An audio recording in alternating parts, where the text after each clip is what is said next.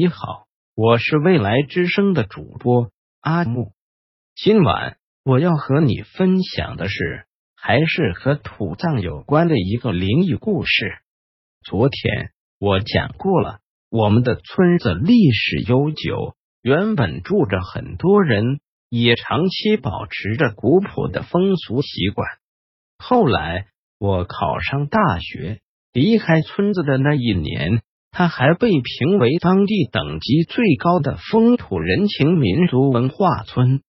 这个故事是我很小的时候，夏天村口乘凉的一个夜里，叔叔给我们几个孩子讲起过的。那时村头有一个小饭庄，村里人没事的时候，常会去那里聚一聚，喝喝酒。聊聊天，很多互不相识的村民都是在这个小饭馆相互熟络起来的。有一天晚上，大家正边喝边聊，十分热闹。门口突然出现了一对白衣母女，两个人头发都很长，没有人敢去直视他们，看一看那两张脸。到底长得是什么样子？整个饭庄顿时瞬间变得鸦雀无声。老板王大壮打破了沉默和尴尬。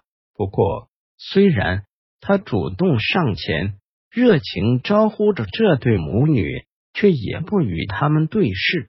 他把他们安排在最里面角落的一个双人桌位置。王大壮将菜谱递到他们面前，两个人也没有说话。那位母亲指了指其中的一道菜品，并竖起两只手指，然后点了点头。王大壮小声说了一句：“请稍等。”转身冲着后厨大声喊道：“素面两碗，一大一小。素面就是那种清水锅煮熟之后。”不加任何调料的白面条，大家见状皆觉得好像没有什么异常，又重新开始窃窃私语起来。饭馆里慢慢恢复了此前的热闹。第二天，相同的时间，他们又来了，点的还是两碗素面。第三天，依旧，很多人对他们俩的出现。似乎已经习以为常了，但是老板王大壮却发现了不对劲的地方。每次收拾桌子的时候，这对母女每顿剩下来的素面很多，像是根本就没有吃过一样。不过他们每次都很大方，给的都是大额整钱，不用找零。打烊了之后。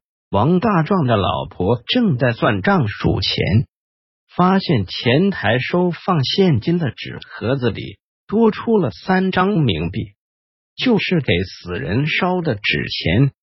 那颜色和尺寸不仔细看，还以为是真币呢。老婆就和王大壮商量着要怎么处理。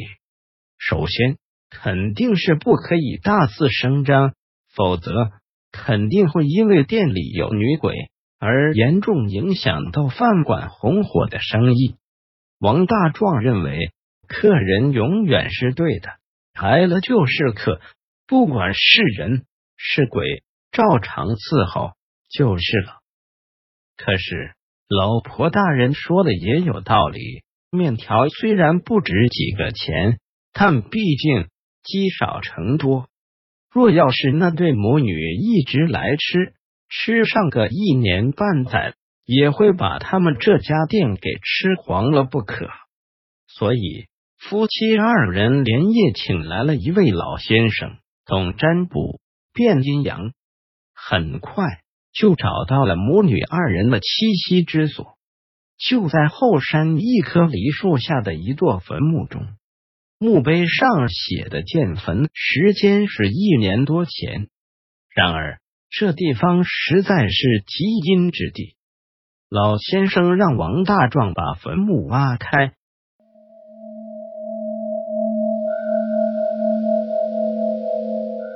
他们首先看到了一具已经腐烂的成年女性尸体，头发和指甲都很长，旁边居然还有一具非常非常小的骸骨。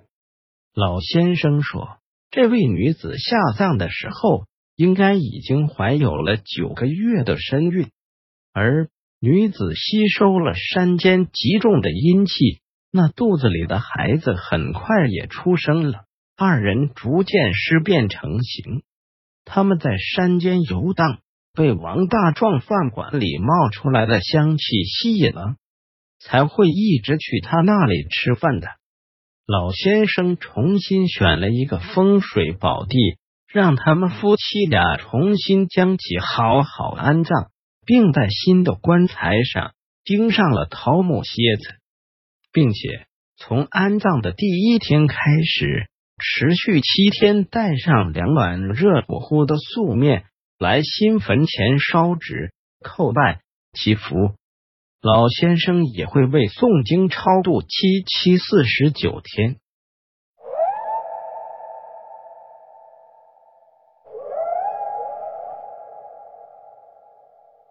说也巧了，两个月之后，王大壮的老婆发现自己怀孕了。他们俩结婚十年，一直都没有孩子，这是头胎。他们俩特别高兴。不过自那之后，那位老先生就搬离了我们村子，再也没有人见过他了。